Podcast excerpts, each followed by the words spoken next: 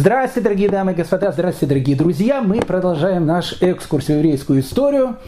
Начало октября 1973 года, Нью-Йорк, Бруклин, Истон Парк, 870, штаб-квартира движения Хабат Любавич, праздник Симхатора. Во время праздника седьмой Любавический рэбер, рэбби Менахан Мендельшин Эрсон начал напевать мелодию французского гимна Марсельеза. Увидев недоуменный взгляд своих хасидов, он улыбнулся и сказал, что лишь знающий тайну мелодии, может осуществить ее превращение. И этим превращением он может преобразовать целый мир. Начало октября 1781 года, дождливый день, Париж, в город въезжает карета. В карете сидит молодой скрипач-виртуоз, композитор Джованни Батиста Виоти. 18 век – это мода на итальянскую музыку, и молодой виртуоз приезжает покорять Францию. Проходит каких-то три года, его приглашает в Версаль, и вот он в Версале дает свои концерты, он становится любимым музыкантом Марии Антуанетты, она обожала этого скрипача, и он полностью верой и правдой служил своей королеве. Он исполняет свой скрипичный концерт, и тема из этого скрипичного концерта настолько понравилась парижанам, что Многие на улицах Парижа напевали вот эту тему из этого необыкновенного скрипичного концерта. Пам па пам пам па пам пам па пам парам па пам па пам пам парам па пам Руже де Лиль, который в те времена был военным инженером, тоже напевал эту песню, но времена в, те, э, в ту эпоху были непостоянные, происходит революция, и вот уже Руже де Лиль становится рьяным революционером. Руже де Лиль входит в историю как гений одной ночи, потому что за одну ночь он решил написать марш войны, потому что тогда начинается война, война за революцию.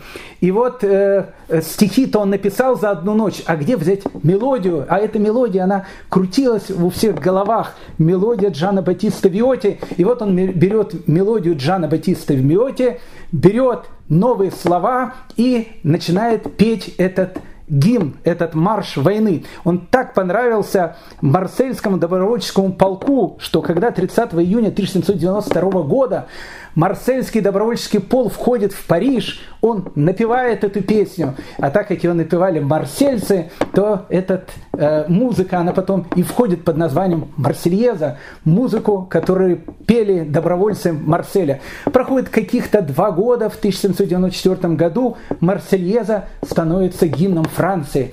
И вот в этом самый 1794 год человек, которого назывался раввином, парижским раввином Шлома Гессе, он выходит перед еврейской общиной Парижа, выходит перед ней и начинает перед ними петь Марсельезу. И что самое главное, эту музыку и эти слова уже знает весь Париж. И весь Париж подхватывает и поет вместе со Шлома Гессе эту Марсельезу. А после исполнения гимна Шлома Гессе посмотрел на общину и сказал, не имеет Израиль другого Бога, кроме Бога свободы. И нет у нас другой религии, кроме религии равенства. Как сказал Любавический Рэбе, музыка, она имеет мистическую природу. И если знать, как превратить музыку, то при помощи этого можно преобразовать целый мир. Может быть, у нас действительно наступила эпоха этого преобразования. Как бы там ни было, дорогие мои друзья, это была такая большая э, присказка, а теперь мы с вами начинаем нашу сказку. Э, я хочу вам всем напомнить, что мы с вами сейчас находимся в революционном Париже 1790 года, который решает очень и очень непростой вопрос. Э, вопрос настолько непростой, что его постоянно откладывают. Э, революционный Париж, который провозглашает э, свободу, равенство, братство, решает вопрос, давать или не давать евреям гражданские права. Ну, вы спросите, ну а что в этом э, такого? Ну, давайте или не давайте гражданские права. Господа, мы находимся с вами еще раз в 1790 год. Э, 15 апреля должны как раз быть вот дополнительные эти слушания, потому что их начали решать э, еще в 1789 году, но потом отложили, потому что ну, очень трудно решить э, этот извечный вопрос. Э, ну, вы знаете, э, помните, была такая э, девочка, ее звали Алиса. Она сказала, что книжка без картинок, она неинтересная. Так вот, знаете, у многих уроки истории в школе были тоже неинтересные. Поэтому э, для того, чтобы у нас было это все интересно, знаете что, вот возьмите, э, кто что сейчас делает, э, там, не знаю, э, бутерброд возьмите, воду налейте, э, кто водит машину, там, на дорогу смотрите, кто на беговой дорожке бегает, наслаждайтесь э, энергией, которая дает вам занятие спорта, ну, просто расслабьтесь и давайте мы, э, э ну, просто ощутимся э, в 90-м году э, 18 века, нам будет более понятно, э, о чем идет речь, понимаете? Ведь каких-то э, ну, 20-30 лет до этого э, была эпоха франкистов. Помните, мы говорили с вами про эту эпоху ну, лет 30 тому назад так точно в, в Польше сжигали людей на кострах. Ну, это недавно совсем было. Ну, недавно совсем было.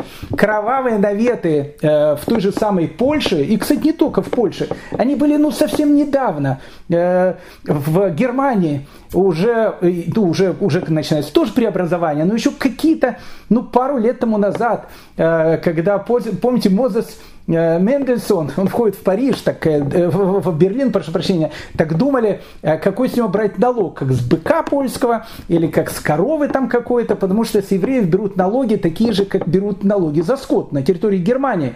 Поэтому, ну, в общем, эпоха, она не современная, поэтому вот такая вот мысль дать евреям гражданские права, причем кому? Евреям, которых формально во Франции нету.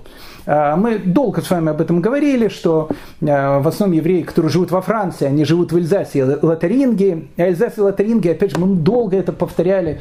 А, она во Францию попала, ну точно так же, как Польша попала к России. То есть э, во Франции вообще евреев не было с конца XIV века. Ну просто захватил Людовик XIV эти области германские. Так, э, в общем, в Эльзасе и Лотарингии евреи очутились во Франции. Они там живут в черте оседлости. Ну как бы им запрещает выезжать за пределы Эльзаса и Лотарингии. Поэтому они там живут, гражданства у него, понятно, никакого нету, точно так же, как не было никакого гражданства ни одного еврея, который жил э, в европейской стране.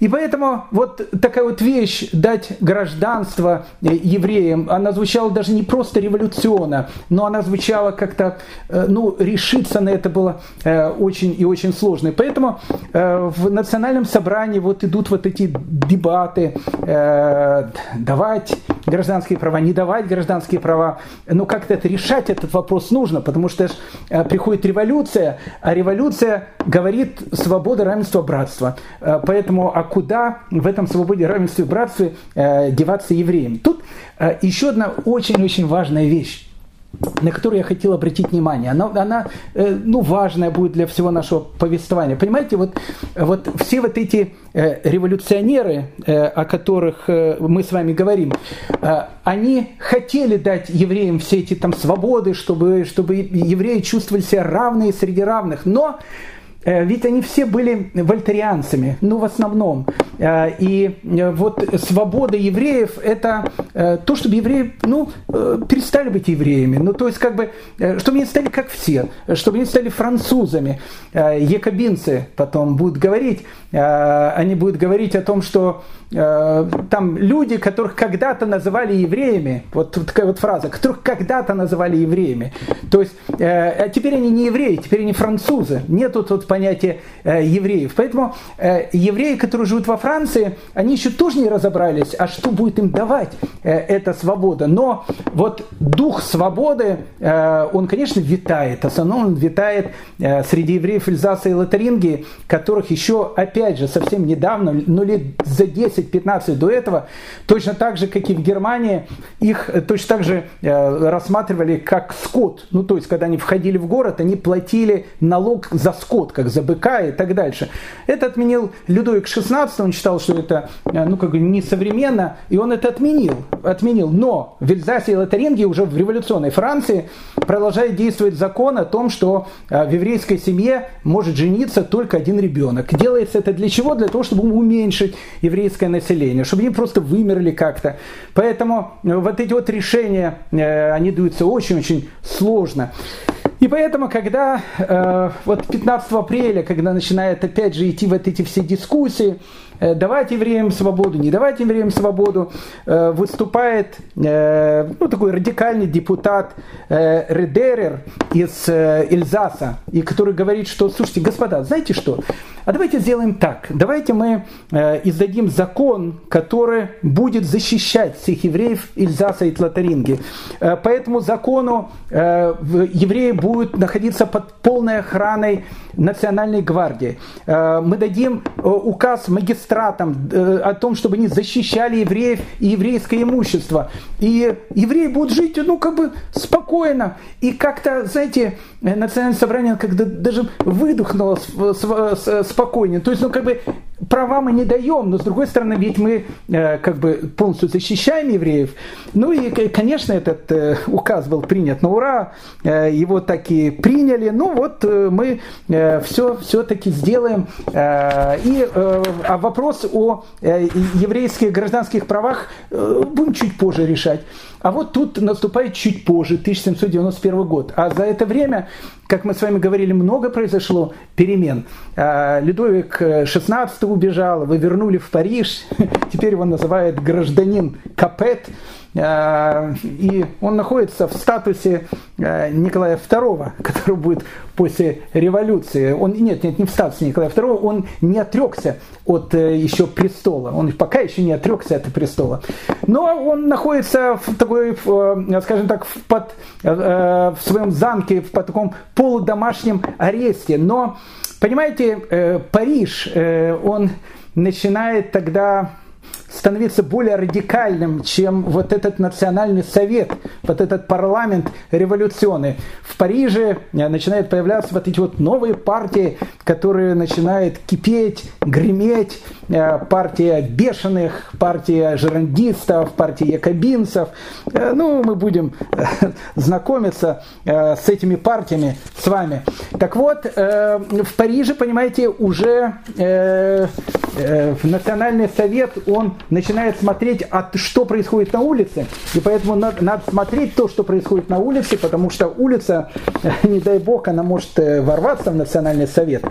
И вот э, в сентябре 1791 э, года начинает обсуждать окончательную вот вариант Конституции вот Франции, в новой Франции, пока это еще монархия, но вот Конституция Франции. И в этой Конституции должны быть прописаны права и свободы каждого гражданина Франции. Ну и тут опять же, понимаете, э, ну вот эта пикантная ситуация, как бы вот Конституция есть, э, а вот а, а, а, что с евреями? Ну то есть, ну как бы э, как бы оттягивали, оттягивали, оттягивали, а э, а тут уже как бы и оттягивать э, поздно, надо что-то принять решение. А еще раз, а Париж, он бурлит. И многие э, члены Парижской коммуны, а Парижская коммуна это такие, знаете, э, ну, такие муниципалитеты районов, э, они очень так радикально настроены. Они не то, что за, за, за там, евреев в плане как иудаизма и так дальше. Нет, нет, они, они все в основном вольтерианцы, такие атеисты. Они, они в основном за то, чтобы у всех французов нет француза там какой-то национальности, все граждане Франции, у всех есть свобода, равенство, братство. А как же, ну вот евреи, бывшие евреи, как их называют, якобинцы, а как, э, как у них будет? И вот кто-то должен был выступить. И вот выступает Дюпон. Эти, знаете, Э, революционеры, которые, которые выступали тогда. Дюпон, он был таким революционером, э, он боролся за, за права евреев. Потом пройдет буквально каких-то два года, его уже, он чудом избежит гильотины, ну просто чудом избежит, э, убежит, и убежит куда? Убежит в Соединенные Штаты Америки. Там он станет сторонником Томаса Джефферсона, и, кстати, он был один из организаторов покупки Луизианы у Франции, поэтому, когда, если кто-то живет в штате Луизиана, вот Дюпон, он был тем человеком, благодаря которому Луизиана стала, ну, в принципе, еще одним штатом Соединенных Штатов Америки. Так вот, Дюпон, э, он э, понимает о том, что кто-то должен э, как-то разорвать этот домоклов узел, и он просит дать ему слово. Он выходит на трибуну и начинает говорить, ну, так как говорили тогда все в национальном собрании, так живо, с очень такой большой энергетикой. Я полагаю, что установленная Конституцией свобода вероисповедания не позволяет более делать различия между людьми разных исповеданий по отношению к политическим правам. Вопрос о политическом положении евреев был отсрочен, а между тем турки, мусульмане, люди всех сект, уже допущены во Франции к пользованию политическими правами. Я требую у вас, чтобы отсрочка была отменена, и как следствие этой отмены, чтобы мы издали декрет о том, что все евреи во Франции пользуются правами активных граждан. Я требую, чтобы были призваны к порядку все те, которые осмеливаются говорить против этого предложения, ибо отвергая его, они нападают на саму Конституцию, а это уже, это уже намек. Потому что в, в Париже, который весь вот кипит, бурлит, Э, нападает на Конституцию. Э, это можно было, в общем, э, ну, скажем так, синяк иметь под глазом. Это вот самое, ну, скажем так, хорошее. Чем это все могло закончиться? Можно было лишиться и головы. Поэтому ничего не остается национальному собранию, и 27 сентября национальное собрание, оно принимает решение, принимает конституционное решение о том, что дать всем евреям во Франции гражданские права. Национальное собрание, принимая во внимание, что условия, необходимые до звания французского гражданина и для пользования правами активных граждан, определенных Конституцией, что всякий человек, соединяющий в себе озные условия, дающий гражданскую присягу и обещающий исполнять все обязанности, налагаемые Конституцией, имеет право на все представляемое ему преимущество, отменяет отныне все отсрочки, оговорки и исключения, имевшие в прежних декретах по отношению к евреям, дающим гражданскую присягу, причем эта присяга должна быть рассматриваемая как отказ от всех привилегий и исключительных законов, установленных раньше в их пользу. Ну и тут занавес закрывается – happy end. Евреи получают впервые в Европе э, евреи во Франции, которых еще два года тому назад официально и не было во Франции, вдруг все получают гражданские права. Но Тут, знаете, есть э, одна приписка. Э, знаете, иногда, когда подписываешь документы, э, говорят, внимательно читайте условия контракта. А вот видите, тут написано, вот дающим гражданскую присягу, причем эта присяга должна быть рассматриваема как отказ от всех привилегий и исключительных законов, установленных раньше в их пользу. А что это значит? Э, вот, вот эта вот приписочка маленькая. А значит, оно многое. Понимаете, на протяжении тысячелетий, ну, на протяжении тысячелетий, не, не, не, как бы не говорю там громкими словами, э, евреи, которые жили в Европе, э, они пользовались всегда правами ну, религиозной и политической автономии. Всегда.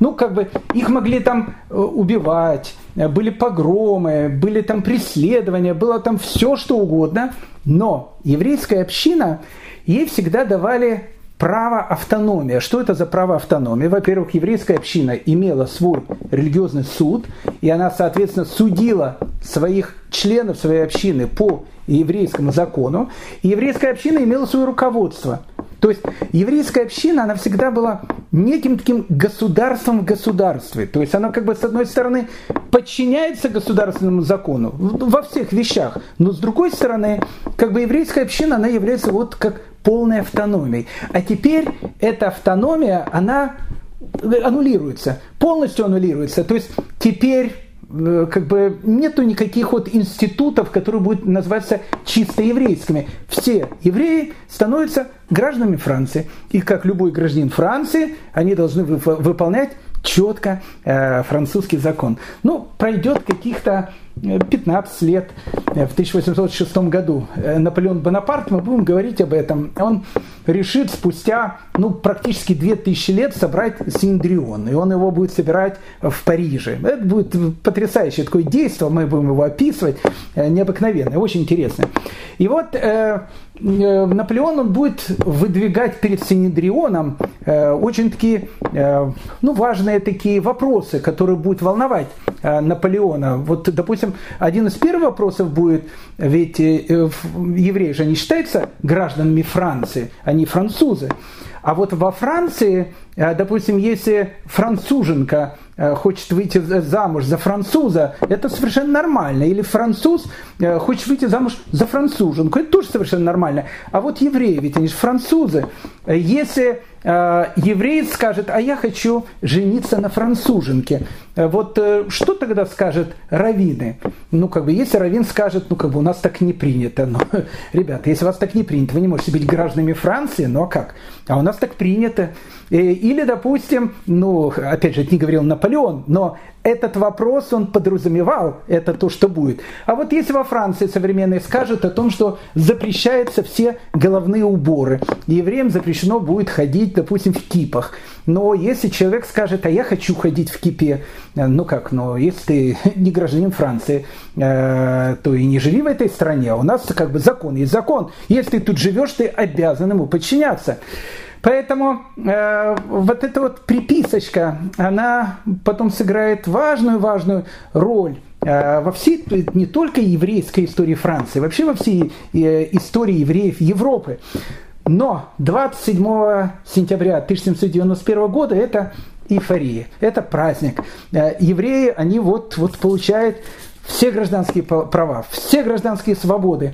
Ну и тут, э, как, знаете, Э, после 1917 года э, начинается, э, ну, как грибы после дождя, начинает вот расти еврейские, еврейское сводомыслие. То есть, ну, как бы, вот евреи, революционеры начинают подниматься, которые прям, прямо обожествляют эту новую власть, революцию. А еще раз практически вся революция, она же, видите, вольтерианская, она э, ну, не то что антирелигиозная, но она, она совершенно светская.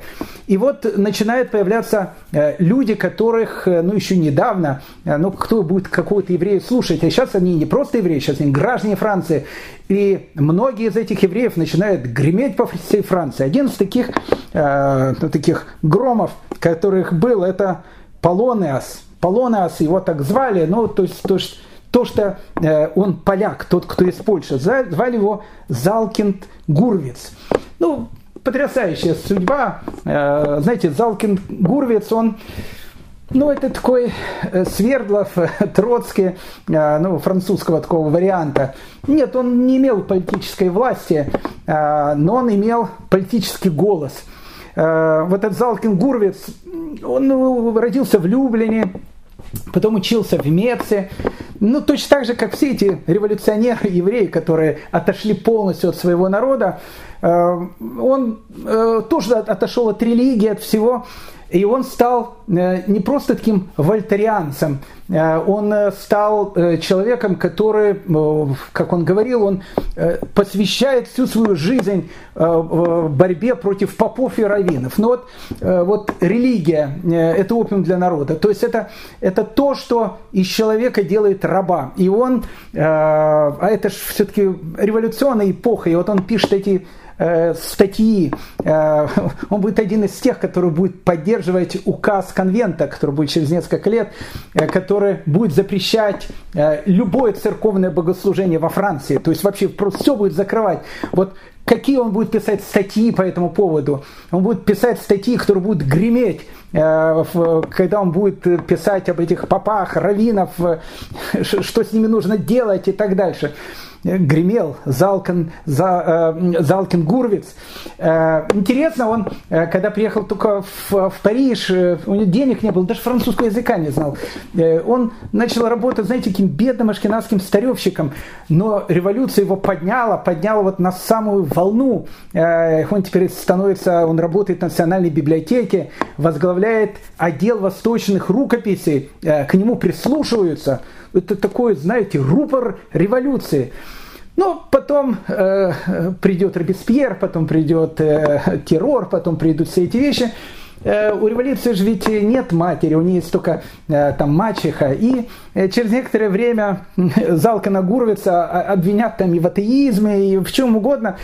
Э, слава богу, э, ему хотя бы оставят голову, потому что ему должны были голову э, отрубить, но чудом каким-то ему оставят голову. И вот, вот этот революционер, который там боролся с этим всем религией, религиозным засилием и так дальше, он, его вспомнят о нем в 1806 году. Помните, мы с вами говорили, когда Наполеон, он будет, захочет возобновить действие Синдриона.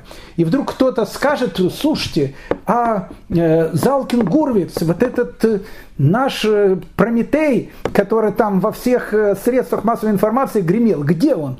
Э, его начнут искать, э, найдут его в Париже, он будет бомжом. Ну вот, вот в полном смысле слова бомжом, потому что скажут потом, э, что его э, ну как бы неудобно приглашать в Синдрион, потому что у него очень грязная, э, бедная одежда, э, он очень худой и, как сказали, и очень плохо э, пахнет. И, и его не пригласили. И он так вот в этой, в этой бедности он, он, в принципе, умирает. Но это будет позже. А пока, пока вот когда принимается вот этот закон о полном равноправии, многих евреев начинает то, что называется, от счастья этого необыкновенного счастья просто начинает просто сносить то, что называется башку.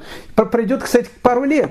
И знаете, какая начнется э, иммиграция во Францию? С Европы. Ого, евреи начнут туда, э, ну, э, не через пару лет, лет через 7-8, через пару лет никто во Францию ехать не будет. Но потом начнется иммиграция, потому что, ну, как бы все евреи имеют гражданские права. Это же невероятно в Европе в то время. Поэтому начинают в, в национальное собрание идти восторженные письма.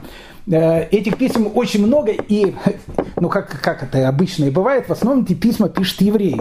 Вот э, пишет э, письмо Шмуэль Леви, такое восторженное письмо, он пишет национальному собранию. Франция, которая первая сняла позор Иуды, наша Палестина. Ее горы – наш Сион. Ее реки – наш Иордан. Будем пить живую воду ее источника. Это воды свободы. У свободы один язык, и все люди знают его азбуку.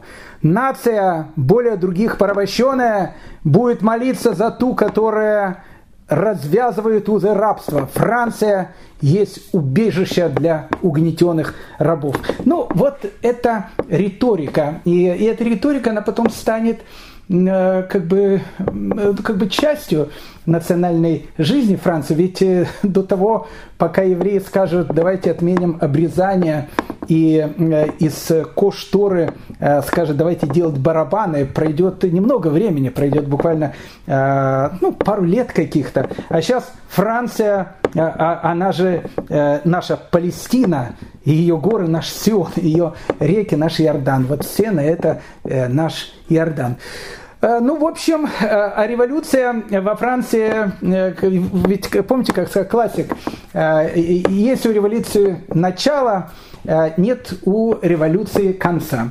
А тут нужно, знаете, вспомнить Соломон Давидовича, прошу прощения за понебратство, Шлома бен Давида, царя Соломона, который, помните, написал свою великую вот эту вот книгу «Экклезиаст», Куэлет, и он там пишет о том, что если тебе кажется, что что-то вот новое происходит под солнцем, то тебе это то кажется. На самом деле это уже происходило, происходило в веках, э, происходило многократно.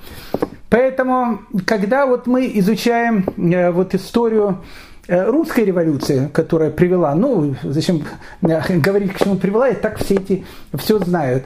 Так вот, знаете, такое впечатление, как будто это какой-то день сурка, потому что это копия с того, что будет происходить во время Великой Французской революции.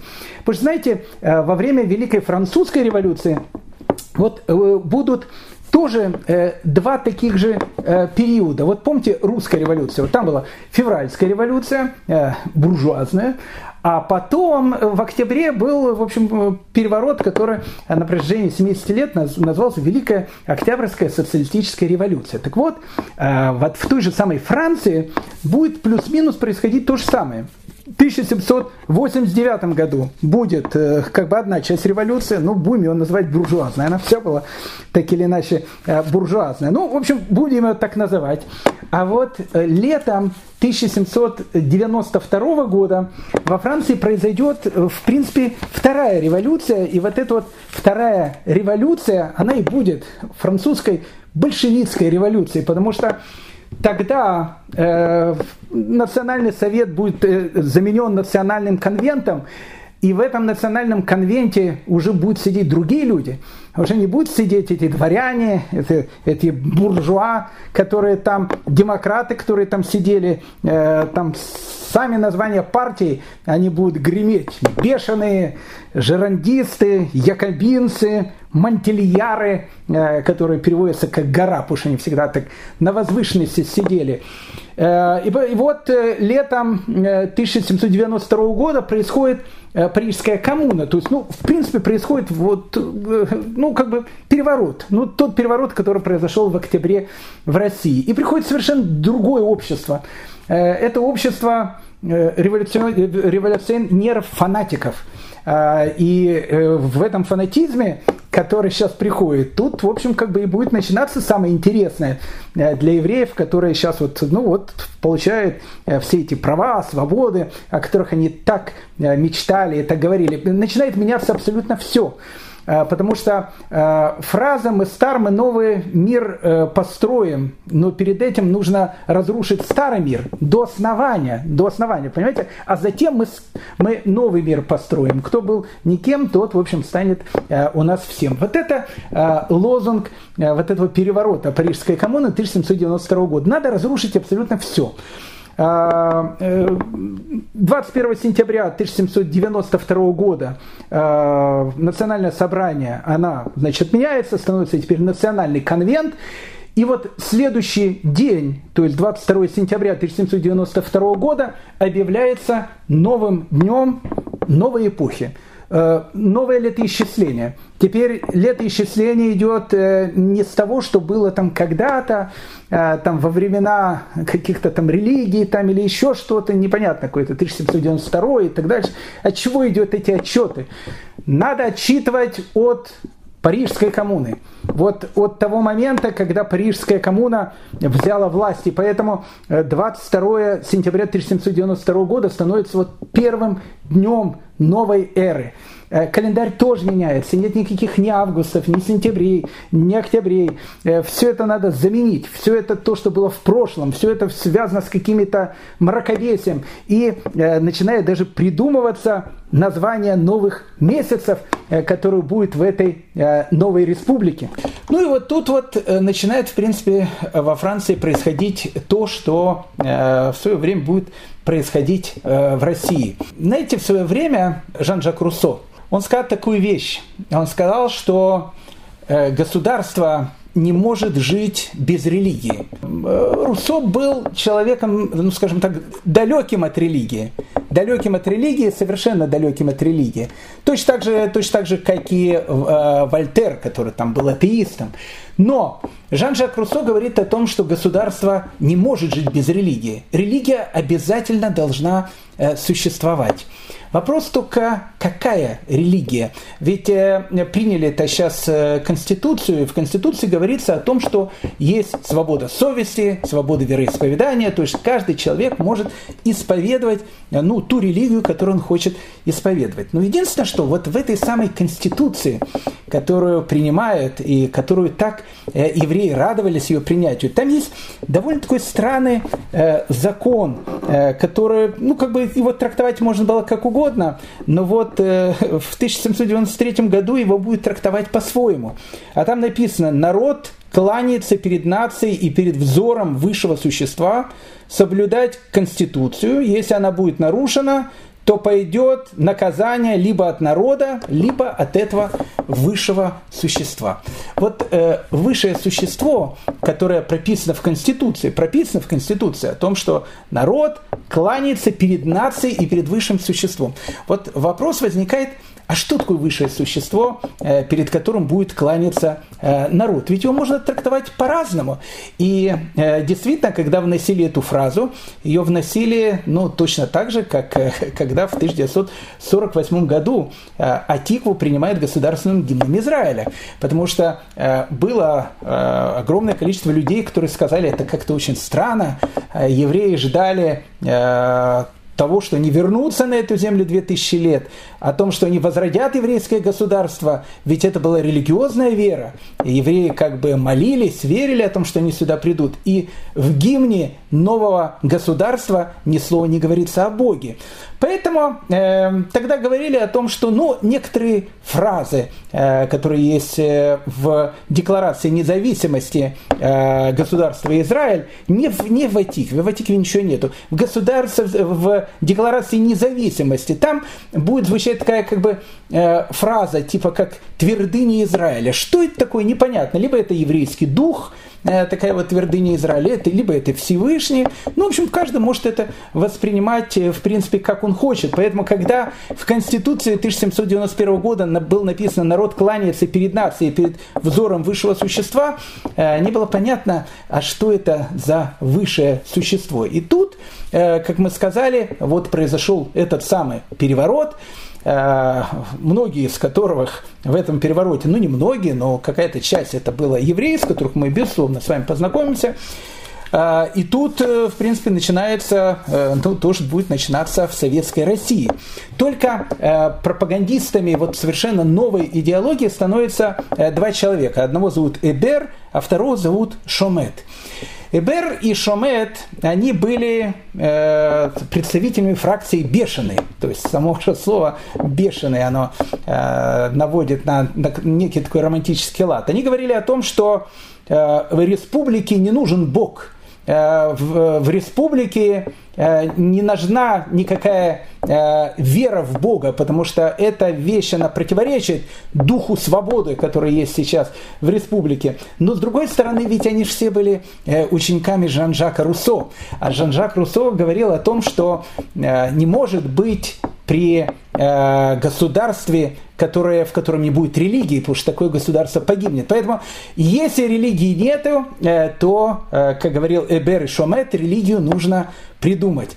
Э, и вот придумывается религия, новая религия революции, которая будет называться религия разума. Религией разума будет действительно высшее существо. Это высшее существо, это будет природа. Поэтому э, каждый человек, который будет жить во французской республике, он должен быть человеком, который будет э, адептом этой новой религии, религии разума. Э, ну и тут, в принципе, происходит то, что происходит в России. Национальный конвент, э, он издает указ о том, что, э, в, может быть, запретить вообще э, католическое э, богослужение, может быть, э, запретить вообще все церкви, которые есть. И вот э, издают издаются э, указы о том, что э, декрет о запрете ношения рясы, о запрете молитвы, о запрете исповеди, о запрете венчания. И вообще, э, ну, полностью все церкви, которые есть, они начинают закрываться. И так происходит, что во Франции становится около 20 тысяч священников, которые остаются просто без работы. В Париже нет уже ни одной церкви. А что делают и с церквями? Но у Эбера и у Шамета у них были идеи, а что делать с церквями. Но то, что делали с культовыми заведениями во время, после российской революции, но превращать их в склады. Многие становятся складами, где теперь будет храниться оружие революции. А лучше всего вот бывшие храмы переименовать, бывшие церкви переименовать в храмы. Так они будут называться храм. И вот церковь Святого Роха э, в Париже, она превращается в храм мудрости. Э, известнейший э, Сен-Шапель превращается в храм ясного учения, а известный Нотр-Дам-де-Пари, дом, собор Парижской Богоматери, какой, говорит, Богоматери, Парижской Богоматери, превращается теперь в храм разума. А, и в, в этих новых храмах уже нет никаких священников, священников, потому что э, священничество, оно теперь отменено. Точно так же, как отменена вообще любая религия.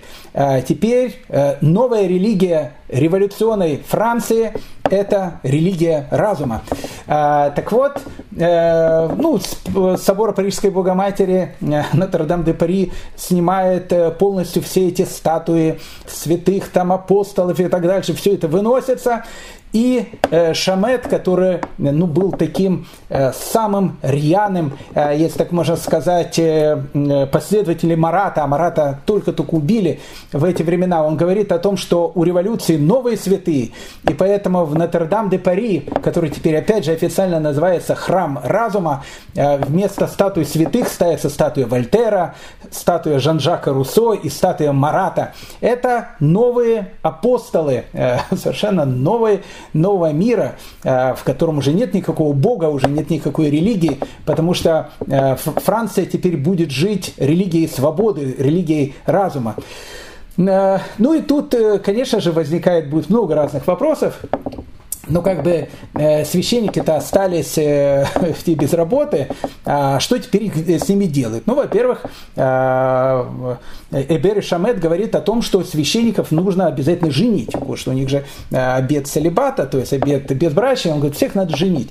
Причем э, на ком женить? Надо женить их на актрисах, э, на молодых актрисах э, и на э, женщинах, ну, таких древних профессий. Поэтому, э, ну, как бы не знаю, насколько священники противились этим женитьбам, но, в общем, э, во Франции повалилась вот целая, целая такая, э, ну, целая э, мода на то, что священников их брали и женили на там, молодых актрисах, а что делать с церквями, которых осталось огромное количество. В Париже не осталось ни одной церкви, все церкви были закрыты.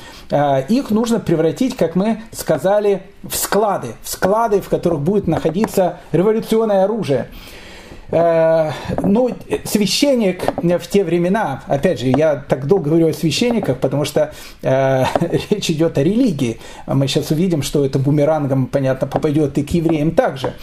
Э, так вот, э, любое священничество, в данном случае евреев так как мало, а священников, католиков их там много, э, вот священники, они теперь не просто должны э, отказаться от э, э своей старой религии, они должны теперь теперь посягнуть и стать адептами новой религии, религии разума. И поэтому, если какой-то священник или монах, э, или там верующий начнет говорить о том, что он еще верит в какого-то библейского бога, э, ну, за, в те времена за это, в общем, можно было поплатиться и головой. Э, Франция становится на ну, ту стезю, которая, в общем, в принципе, будет называться стезей сумасшествия. Она будет идти, кстати, не один год.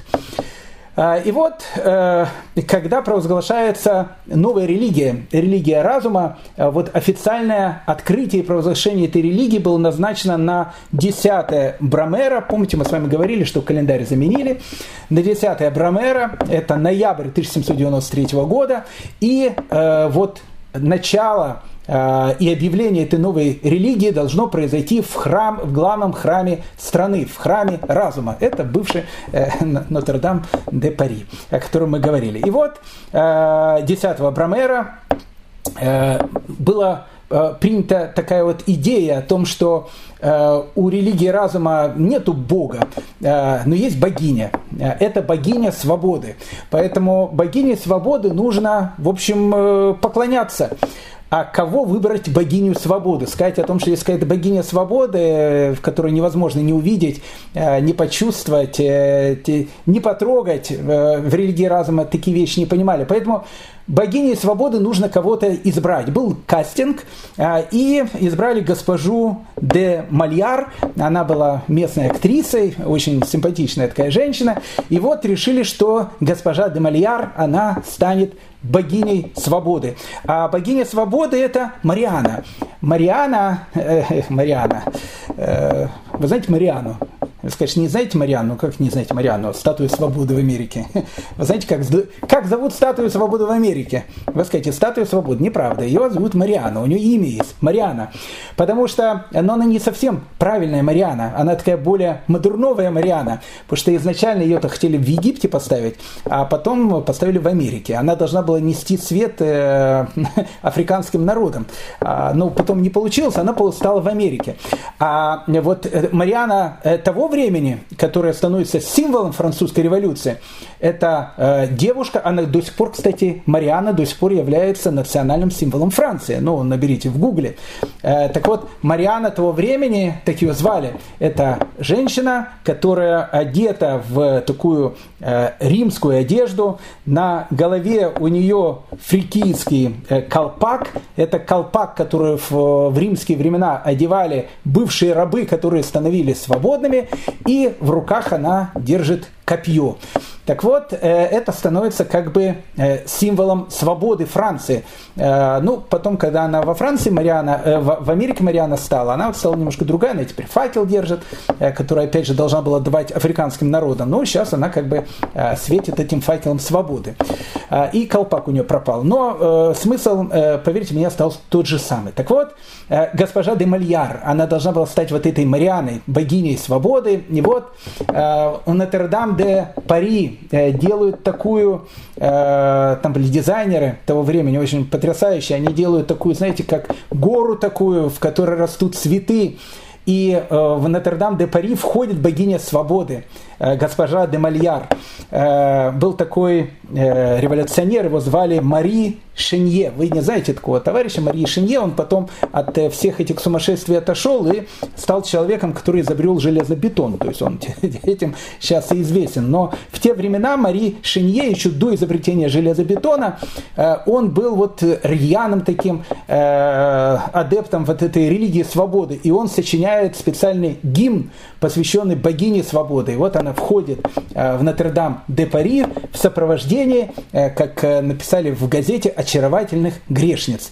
Э, ну, э, богиня свободы окружает очаровательные грешницы. Очаровательные грешницы – это актрисы э, и девушки древнейших профессий, которых в Париже было очень много. И вот их одевают тоже в, в такие древнеримские одежды, и они вместе с богиней свободы, они входят Нотр-Дам-де-Пари. И провозглашается новая религия Франции – религия разума.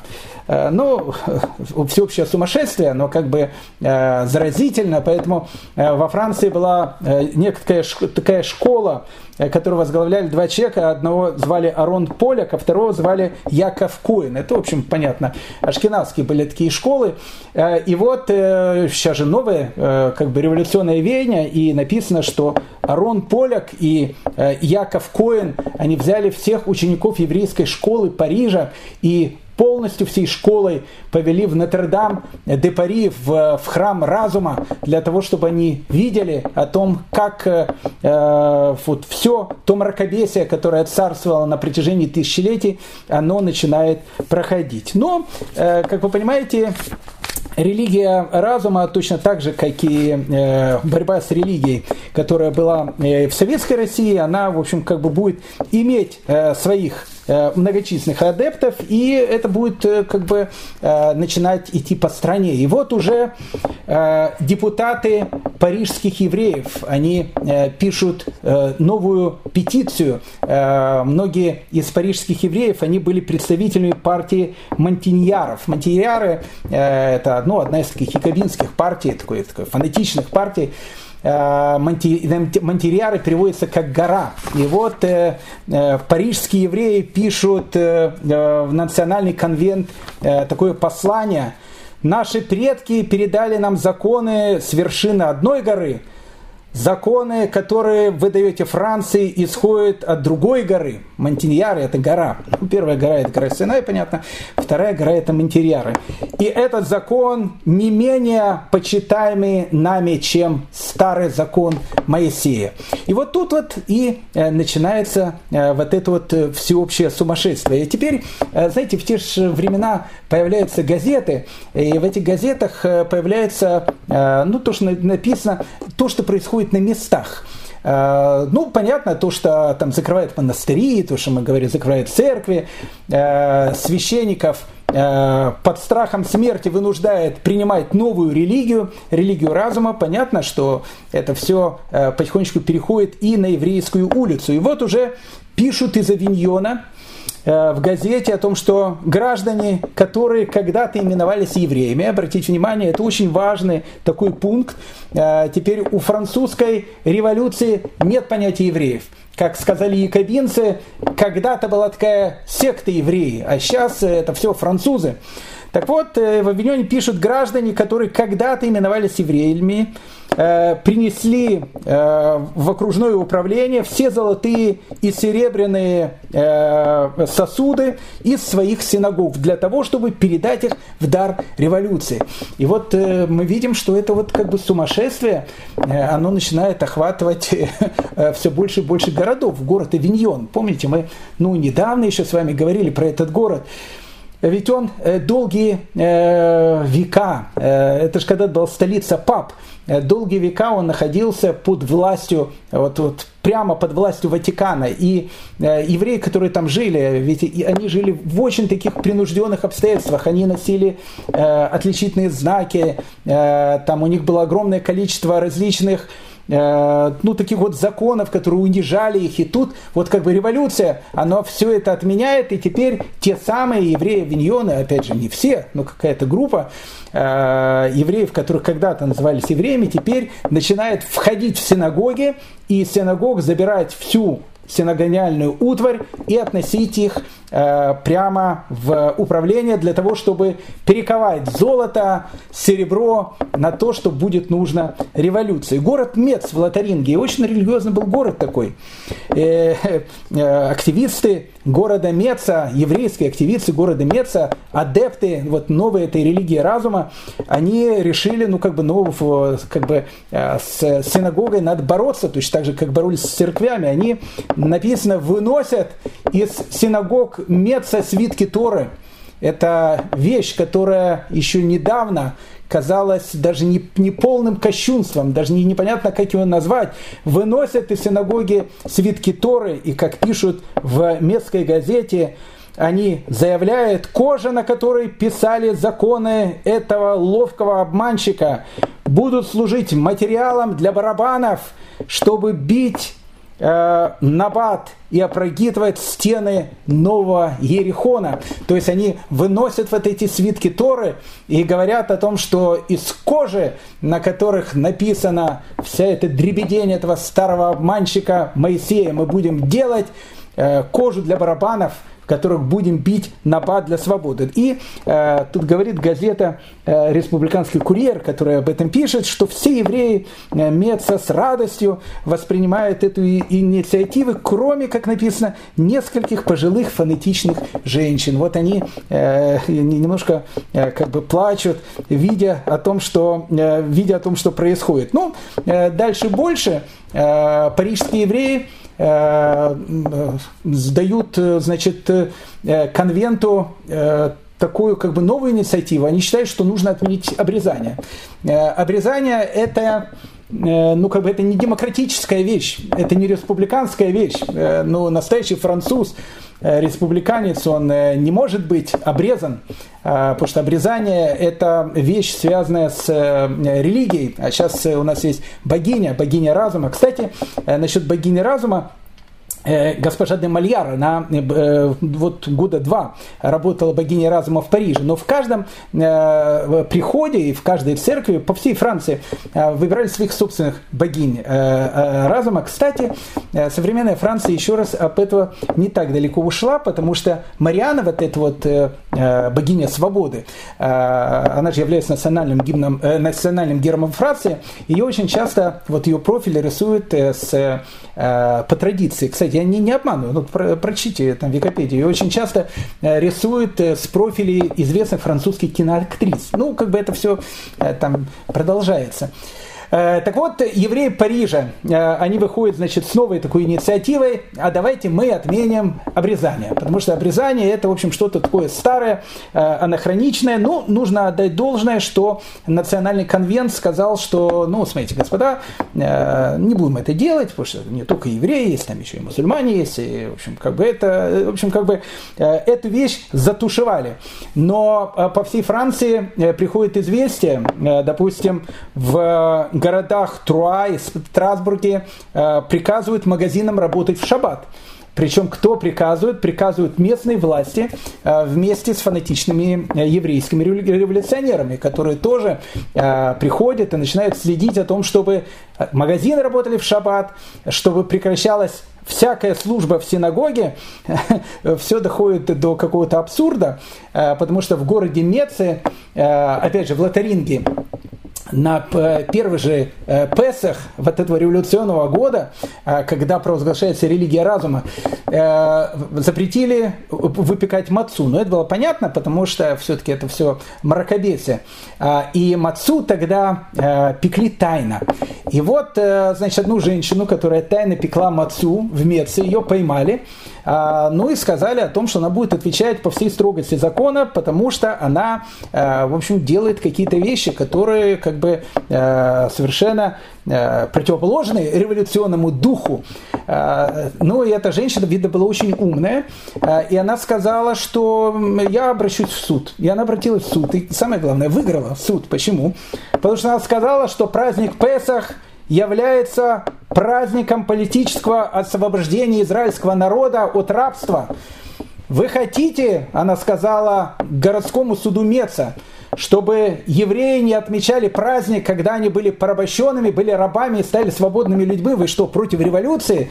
И э, э, местный суд Меца э, разрешил еврейской общине выпекать мацу официально, э, потому что это все-таки было неким таким знаком свободы. Но, как вы понимаете, сумасшествие, оно начинало как бы нарастать, толпы фанатиков ворвались в синагоги, рвали свитки Торы, уничтожали книги, э, но теперь соблюдать, то есть, понимаете, э, евреи так радовались еще э, пару лет тому назад о том, что у них теперь э, свобода, равенство, братство, а теперь это свобода, равенство, братство перерошло у евреев в то, что даже в средневековой Европе не было. В средневековой Европе, ну, как бы их могли, там, там погром мог быть, все что угодно могло быть, а, а перешло это в какую-то эпоху Антиоха IV Епифана, который был во времена Хануки, когда за соблюдение еврейского закона тебе просто можно было э, получить по голове, тебе просто бы оторвали голову. Ну и тут э, как бы э, вот это все безумие, оно начинает как бы идти, идти, э, ну и народу уже тоже как бы, э, понимаете, э, он как бы начинает э, надоедать эти все вещи, потому что ну как-то религия, э, у которой вот, ну, ну что такое религия? Э, богиня разума, вот ей как-то поклоняешься. Ну, хорошо. Э, как говорили вот этот Эбер и э, Шамет, они сказали, что в церквях должны проводиться атеистические лекции. Ну, это было так и в Советском Союзе. Там делали обычно там, в церквях, там, в культовых сооружениях там, планетарии, там, лектории различные. Это все идет оттуда. Должно проводиться какие-то, значит, атеистические лекции и так дальше. Ну, как бы народу это начинает все надоедать. А, и надоедать это начинает вот этому фанатику, который стоит во главе всего этого сумасшествия, а, Максимилиану Робеспьеру это тоже начинает надоедать, потому что э, Робеспьер вообще сам по себе, он э, когда-то был католиком. Ну, когда-то тут э, они все были верующими, а сейчас э, они все там, сами французы закрывали все церкви. Поэтому э, Максимилиан Робеспьер говорит о том, что э, это с, э, атеизмом надо бороться, потому что он считает, что э, атеизм это не революционный дух – Э, он помнит слова, э, которые говорил Руссо, о том, что не может государство быть без религии. Если религия придумывается как религия разума, ну как бы она она будет недолговечна. И поэтому Робеспьер, он начинает борьбу с атеизмом, то есть борьбу с э, э, перегибами на местах, как он сказал, прям как, знаете, как э, вот в советском, э, начале Советского Союза. И начинает с этими э, атеистами, еврейскими, нееврейскими, начинает их вылавливать э, и казнить, э, в общем, казнить за атеизм. Э, Максимилиан Робеспьер говорит о том, что религия разума э, должна быть отменена и она должна быть заменена культом высшего э, существа. Э, вот э, культ высшего существа э, это непонятно что. Э, но э, культ высшего существа, как его видит Робеспьер, это, ну, наверное, это либо Бог, либо в какой-то вселенский разум. Э, религии все запрещены, безусловно. Религии нету э, в современной Франции. А теперь у нас есть вот новая как бы религия, которая называется культ высшего существа. И начинается борьба с атеизмом, который, в общем, как бы, которого было очень-очень много. И поэтому у Робеспьера спросили, а как он думает, ну ведь культ высшего существа, Э, но вот его, вот религию разума, ее как бы навязывали, но мы видим, говорили о том, что многие люди оставались э, верующими людьми, а сколько, как он считает, нужно будет уничтожить? У Робесьера спросили э, вот этих вот э, культовых священников, э, верующих, для того, чтобы вся революционная Франция начала верить в культ высшего существа. И тогда Робесьер сказал ну, эту свою бессмертную фразу, нам не нужно думать, не сколько мы должны уничтожить, а мы должны думать, сколько мы позволим жить. Э, и вот это вот была очень-очень важная такая мысль. Во многих церквях Э, во Франции, кстати, до сих пор вы можете видеть э, эту надпись, э, надпись еще со времен революции, надпись нового этого культа, культа высшего существа. Там написано «Французский народ признает высшее существо и верит в загробную жизнь». А вера в загробную жизнь – это что-то новенькое. И, в общем, культ высшего существа, который теперь, в принципе, признает народ. Ну и вот теперь, когда Э, э, как бы новое веяние, э, новая религия, культ высшего существа, начинает теперь вспоминать о тех товарищах, которые во время всех этих революционных вещей, которые тогда творились, начинает вспоминать о том, что же они хорошего делали. И вот первое, один из первых обвиняемых в атеизме – Э, человек, которого звали Яков Перейра. А, ему, кстати, голову отрубят сейчас. И одно из его а, таких вот обвинений, которое будет обвинение в атеизме. Ему за это отрубят голову. Яков Перейра. Э, интересная такая э, семья Перейра большая семья очень, э, видно из фамилии, по фамилии о том, что это португальская э, семья. Э, они приехали в данном случае из Испании, хотя были опять же португальскими евреями. Франциско Родригес, он в 1741 году он покинул Испанию, он переезжает в Бордо, мы уже много говорили про этот город, возвращается открыто в лоно иудаизма, теперь его уже зовут Яков Перейра. И, кстати, Яков Перейра становится первым учителем глухонемых, так он вошел во все учебники. Он не изобретает язык глухонемых, но вот все, что будет связано с языком глухонемых, она будет исходить от Якова Перейра, который был, ну, таким современным человеком, но он был человеком религиозным, который, в общем, жил в Бордо, хотя мы с этими товарищами встречались. Интересно, что э, у этого Якова Перейра, у него будет два внука, Эмиль и Исхак Перейра, они будут людьми, которые будут строить в Париже вообще первую железную дорогу. То есть они будут людьми, которые будут спонсировать железную дорогу, но это произойдет в далеком 1835 году. Так вот, э, семья Перейра э, в Бордо, это была большая такая семья, и один из, э, значит, его родственников, тоже Перейра и тоже Яков, однофамилец и с одним и тем же именем, Яков Перейра, он был молодым человеком таким, и он начал заниматься ну, тем, чем занимались, в принципе, многие евреи.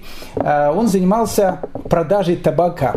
Ну, надо сказать, Э, о том, что э, ну, до 19 века, до середины 19 века, ну, практически 90% э, всей, всего оборота с продажей табака, оно находилось, в принципе, в руках евреев, потому что табак вывозили из Америки, и, в общем, как бы это был очень-очень известный такой бизнес, его делали и в Ливорно, сефардская община, и в Бордо были очень много магазинов, которые, в принципе, продавали табачные изделия. Ну, нужно сказать, положа руку на сердце, что, в принципе, э, первый человек, который, э, в принципе, заметил табак, это был тоже Маран, который плыл на корабле Христофора Бонифатича Колумба, звали его Луис де Торрес. Э, он в ноябре 1492 года на Кубе увидел странную такую вещь, что индейцы пьют дым. Ему это очень там как бы понравилось. И, в общем, табак начали потихонечку завозить в Европу. И поэтому э, то, что Яков Перейра Э, в Бордо открыл свой маленький магазинчик по продаже табака, в этом не было ничего странного.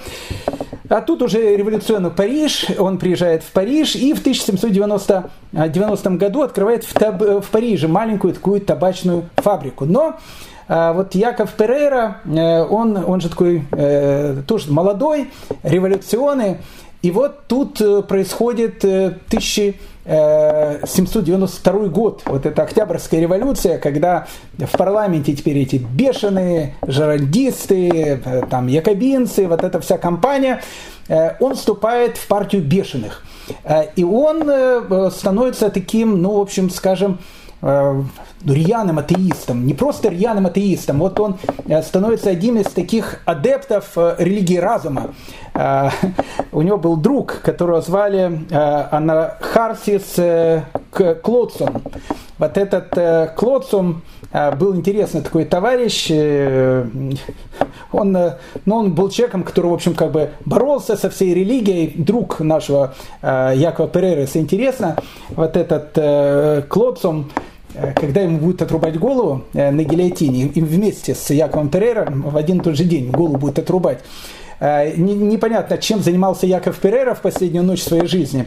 Но вот Анархасис Клодсом, он в последние часы своей жизни Э, сидел перед э, заключенными, которых вместе с ним должны были рубить голову на площади Свободы, и э, агитировал их за то, что нету жизни после смерти, и нет никакого Бога. То есть до последнего минуты, до последней минуты жизни, вот он всех этих, значит, агитировал. Но они тоже, когда вот была вот эта вот мода на религию разума, они были очень такими известными людьми во Франции, они пришли к епископу парижскому, Габелю, э, схватили его и сказали о том, что Габель должен прийти э, в национальный конвент и э, как бы публично взять и отречься от католицизма и перейти в новую религию, в, в религию разума. Но этот э, епископ, они его, значит, привели в этот э, конвент, э, сняли с него крест, одели на него фригийский вот этот колпак,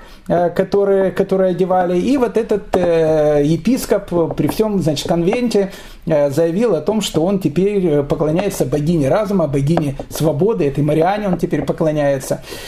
А, Но ну, тут, как бы, как мы сказали, новая метла, а, и э, Робеспьер начинает бороться а, с перегибами на местах, с этим атеизмом. И э, вот Яков Перейра в марте 1794 года ему отрубают голову. Опять же, одна из э, вот, главных его обвинений за атеизм. Вот первые первые мученики, первые мученики еврейской революции. Ну и тут начинается такая эпоха реакции. Опять же, евреи еще недавно, как я сказал, так, так были довольны о том, что теперь у них теперь полные права, э, полные свободы, теперь делай все, что хочешь. Был такой э, в Бордо Э, банкир, которого звали Пиксота. Этот банкир Пиксота, интересная у него такая была история, он очень э, в свое время э, стать дворянином. Э, до революции. Еще до, до революции банкир Пиксота хотел стать дворянином. Э, а почему дворянином? Потому что мы говорили, что во Франции существовала такая вот, ну, существовало как бы три сословия. Духовенство, дворянство, ну и третье сословие. И для того, чтобы стать дворянином, дворянин там не платил там ни подати, ни налоги, в общем, как бы у него было там огромное количество разных вещей. Вот это Пиксот, он был богатым очень человеком таким, э, и вот он хотел стать дворянином. И это, это вот, знаете, э, есть такое понятие еврейская хуцпа, еврейская наглость. Э, почему он хотел стать дворянином? Значит, он обратился в муниципалитет Бордо, он сказал, что я, говорит, левит. Ну, мы все знаем о том, что еврейский народ, он делится на коинов, левитов и всех остальных евреев. Он говорит, я, говорит, левит, у меня есть даже доказательства, а вот левиты, они служили в Иерусалимском храме. И, значит, они как бы аристократия. А раз они аристократия, значит, я, в общем, потомственный дворянин. И, в общем, он хотел получить дворянство а, за то, что он а, был левитом. Ну, тогда, понятно, дворянство ему никто не дал. А, на это смотрели а, немножко так с улыбкой на все эти вещи. Но сейчас, а, в 1794 году, когда уже а, началась религия высшего существа, которого вот Робеспьер а, сейчас начинает толкать в массы, Э, ему это вспомнили. Вспомнили за то, что он хотел стать дворянином и э, выписали страшный штраф 1 миллион 200 тысяч ливров. Э, в принципе, надо сказать, что Пиксота, он оделся легким страхом, потому что, в принципе, он мог лишиться и головы, как лишались тогда головы многие люди, которые так или иначе были где-то связаны с этим старым режимом. Доходило вот во времена вот этой реакции э, иногда и до каких-то э, таких сумасшедших вещей. Помните, э, мы уже вспоминали Антиоха IV Епифана, там была такая персонаж э, необыкновенная, ее звали Хана. Хана и семь ее сыновей. Вот э, известна эта история, когда Антиох он э, спрашивает у каждого из сыновей ханы о том, чтобы они должны отречься от религии, э, стать поклоняться религии разума, тогда еще не было этого понятия, э, но, в общем, как бы смысл был тот же самый во времена Антиоха. Э, покоряться, значит, в того, что они должны языческим богам там верить, и все, отойти от религии. И все сыновья э, ханы, они говорят нет, и всех их убивают. И это известная вещь, они всех их убивают на глазах их матери. И э, хана, вместо того, чтобы сказать им, дети, ну как бы скажите, что вы будете там э, поклоняться этим божествам, только останетесь в живых, э, она как бы продолжает их поддерживать до смерти своего э, самого младшего ребенка. Так вот, Французская революция, она дает новых хан, но, но это хан уже с другой стороны. Лифман Кальмер э, из Ганновера. Э, Лифман Кальмер из Ганновера, он сейчас уже жил, в это время он уже жил в Париже, когда-то он был из Ганновера. Э, богатющий человек, э, ну, один из, ну, не, не только самых богатых э, людей был среди евреев, он был один из самых богатых людей Франции до революции. Он в свое время становится поставщиком Ледовика XV. В 1769 году он получает французское гражданство, один из первых евреев, который получает. Интересно, когда еще был вот король, он покупает баронство Пекинье э, за какие-то совершенно, э, совершенно э, сумму, которую даже невозможно представить, полтора миллиона франков. Он покупает это баронство, и в принципе он становится бароном.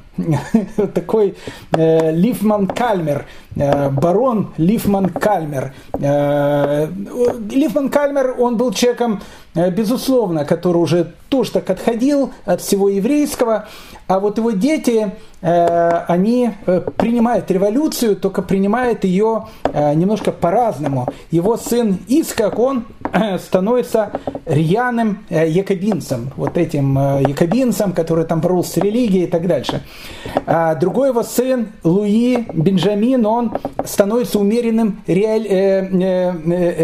реалистом. Ну, то есть он тоже революционер, но он как бы был за то, что должна быть конституционная монархия.